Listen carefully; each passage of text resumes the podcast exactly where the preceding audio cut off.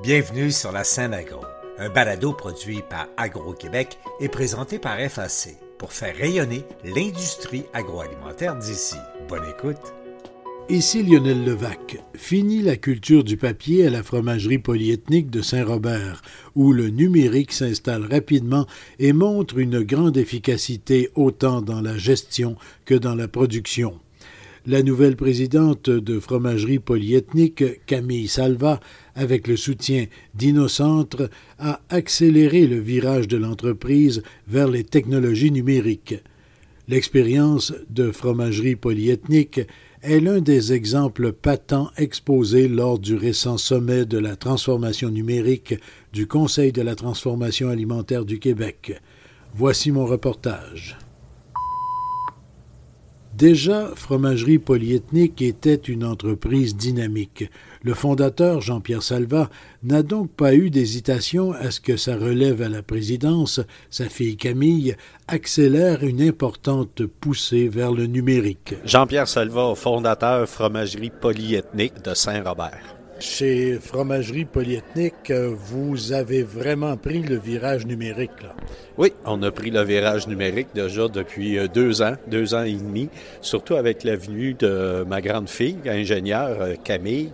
Nous, on a eu des cycles de cinq ans qu'on doublait la production.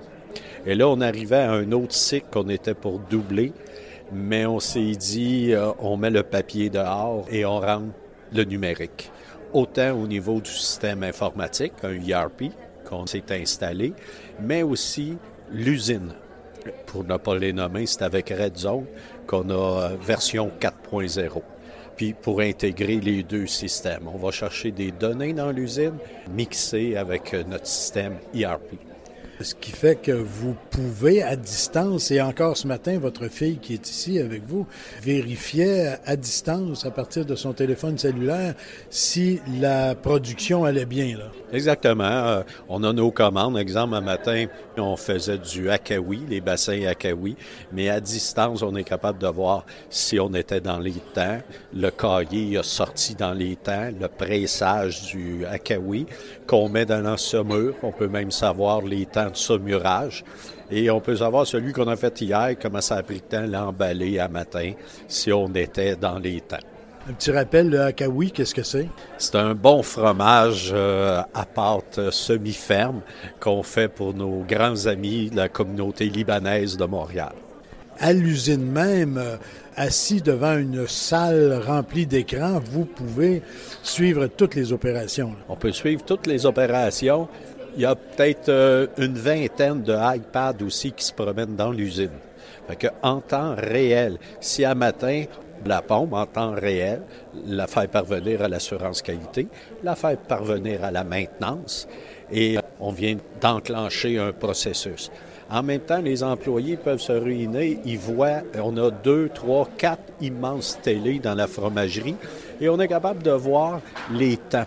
Chaque bassin qui a été mis en route, chaque bassin est numéroté et on est capable de les suivre. Comment ça a pris de temps qu'ils ont passé sur le robot de découpage, à la bouillotte, à la saumure, à l'emballage. Et on sait en temps réel les procédés. Ici, le bassin n'a pas suivi. Il y a eu une dérive. Ça a pris euh, quatre minutes de plus pour vider le bassin. Ben, le superviseur, il est obligé de dire pourquoi. Euh, donc, ça ne sera pas écrit sur un papier, ça ne sera pas écrit. On peut aussi bien dire on a manqué d'électricité, le temps que la génératrice parte. C'est pour ça qu'on a perdu euh, trois minutes. C'est réglé, c'est noté. C'est une non-conformité, mais c'est noté, on sait pourquoi. Vous pouvez aller encore plus loin dans l'informatisation des systèmes, l'automatisation? On pourrait aller plus loin, mais euh, il y a eu un choix d'entreprise aussi. C'est fun de numériser, mais il faut digérer tout ça. C'est beau créer des données, mais il faut les analyser. Il faut travailler avec ces données-là et ça va être jumelé avec la comptabilité. Moi, je suis un vieux monsieur, fait 28 ans j'ai la fromagerie. C'est le dimanche que je faisais mon prix de revient. Mais là, ça va être avec notre SOP, notre euh, système ERP. On veut faire nos prix de revient en temps réel. Qu'on s'en va vers ça. Mais avant de mettre trop de données aussi, on y va avec l'essentiel. Camille Salva amène donc Fromagerie Polyethnique dans un autre monde, pourrait-on dire. Mais au sommet sur la transformation numérique, on a bien senti qu'elle n'avait pas pour autant perverti l'esprit, l'âme de l'entreprise. Polyethnique, c'est avant tout euh, près de 90 marchands de bonheur qui fabriquent différents produits laitiers pour les communautés ethniques. Donc, on a une grosse gamme de produits issus de la Méditerranée, donc euh, Aloumi, Lamné, Akaoui, Nabulsi, tous des noms euh, parfois moins connus. Puis depuis peu aussi, on a toute une division cachère qui est en train de voir le jour, donc une belle collaboration avec la communauté juive aussi. Je vous ramène il y a 28 ans les fondateurs, qui sont quatre familles euh, d'agriculteurs, qui ont fait la rencontre de commerçants libanais qui cherchaient à partir un réseau de distribution. Ça a débuté autour d'un poêle de cuisine à la fromagerie. Les fondateurs, les commerçants libanais et leur grand-maman, leur maman libanaise, qui leur ont montré comment ces produits-là sont faits à la maison, traditionnellement. C'est là que le plaisir a commencé, donc euh, développer une équipe, développer des recettes, développer, inventer des équipements, des procédés, augmenter la capacité de l'entreprise, développer des nouveaux partenariats ou comme nous on dit, des nouveaux amis. Puis, euh, où ce que ça nous a mené il y a cinq ans à identifier la relève de l'entreprise. Donc, euh, on a entamé toute une restructuration, mise à niveau des fondations, si on veut, de l'entreprise pour donner les bonnes bases pour euh, la deuxième génération qui arrive en place.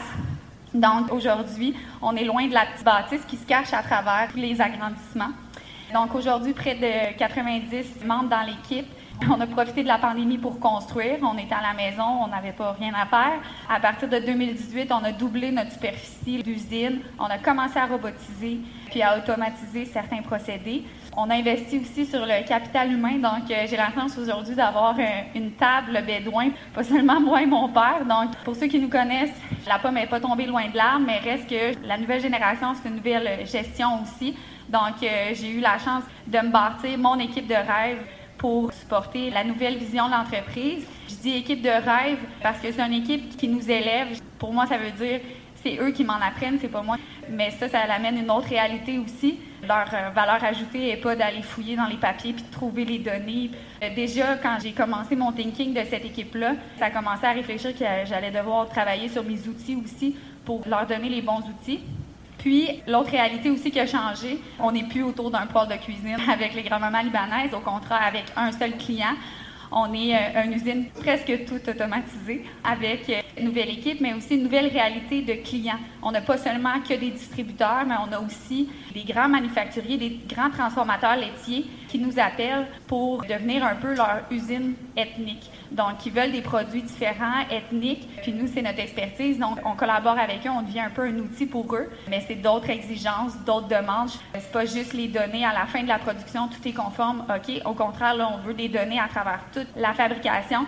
Donc, une autre réalité qui est arrivée aussi, ce qui m'a amené un bon matin à appeler nos centres pour euh, leur dire là, voici ma nouvelle réalité. Je sais pas qu'est-ce que j'ai besoin, je sais pas qu'est-ce qu'il faut que je fasse, mais il faut que je fasse quelque chose. L'équipe de Georges Sabat, vice-président solutions technologiques chez Innocentre, accompagne Fromagerie Polyethnique dans sa transformation numérique. Il résumait les choix et les étapes importantes. Comme Camille l'a mentionné, il y avait définitivement un besoin, entre autres des besoins en solutions numériques. Mais avant de s'embarquer dans n'importe quelle intégration, implantation de solutions, c'est super important de toujours commencer par un diagnostic. Donc, de bien comprendre à travers l'entreprise c'est quoi les besoins, c'est quoi les enjeux, c'est quoi les objectifs qu'on veut, puis ça à court, moyen, long terme. C'est sûr que le diagnostic est sorti avec beaucoup d'éléments, beaucoup d'éléments techniques aussi.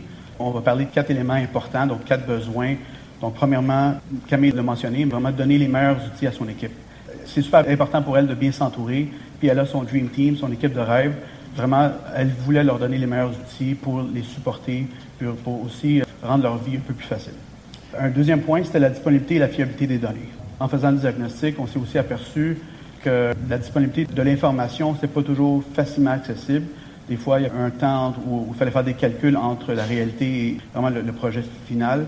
Donc, il y avait vraiment un besoin d'avoir la disponibilité de toutes les données en temps réel. On s'est dit, ce serait vraiment le fun si peux être à la maison ou en vacances ou même au bureau. Tu as accès à vraiment une grande visibilité, une visibilité de toute l'entreprise finalement, toutes tes opérations sur ta tablette ou sur ton ordinateur. Mission accomplie.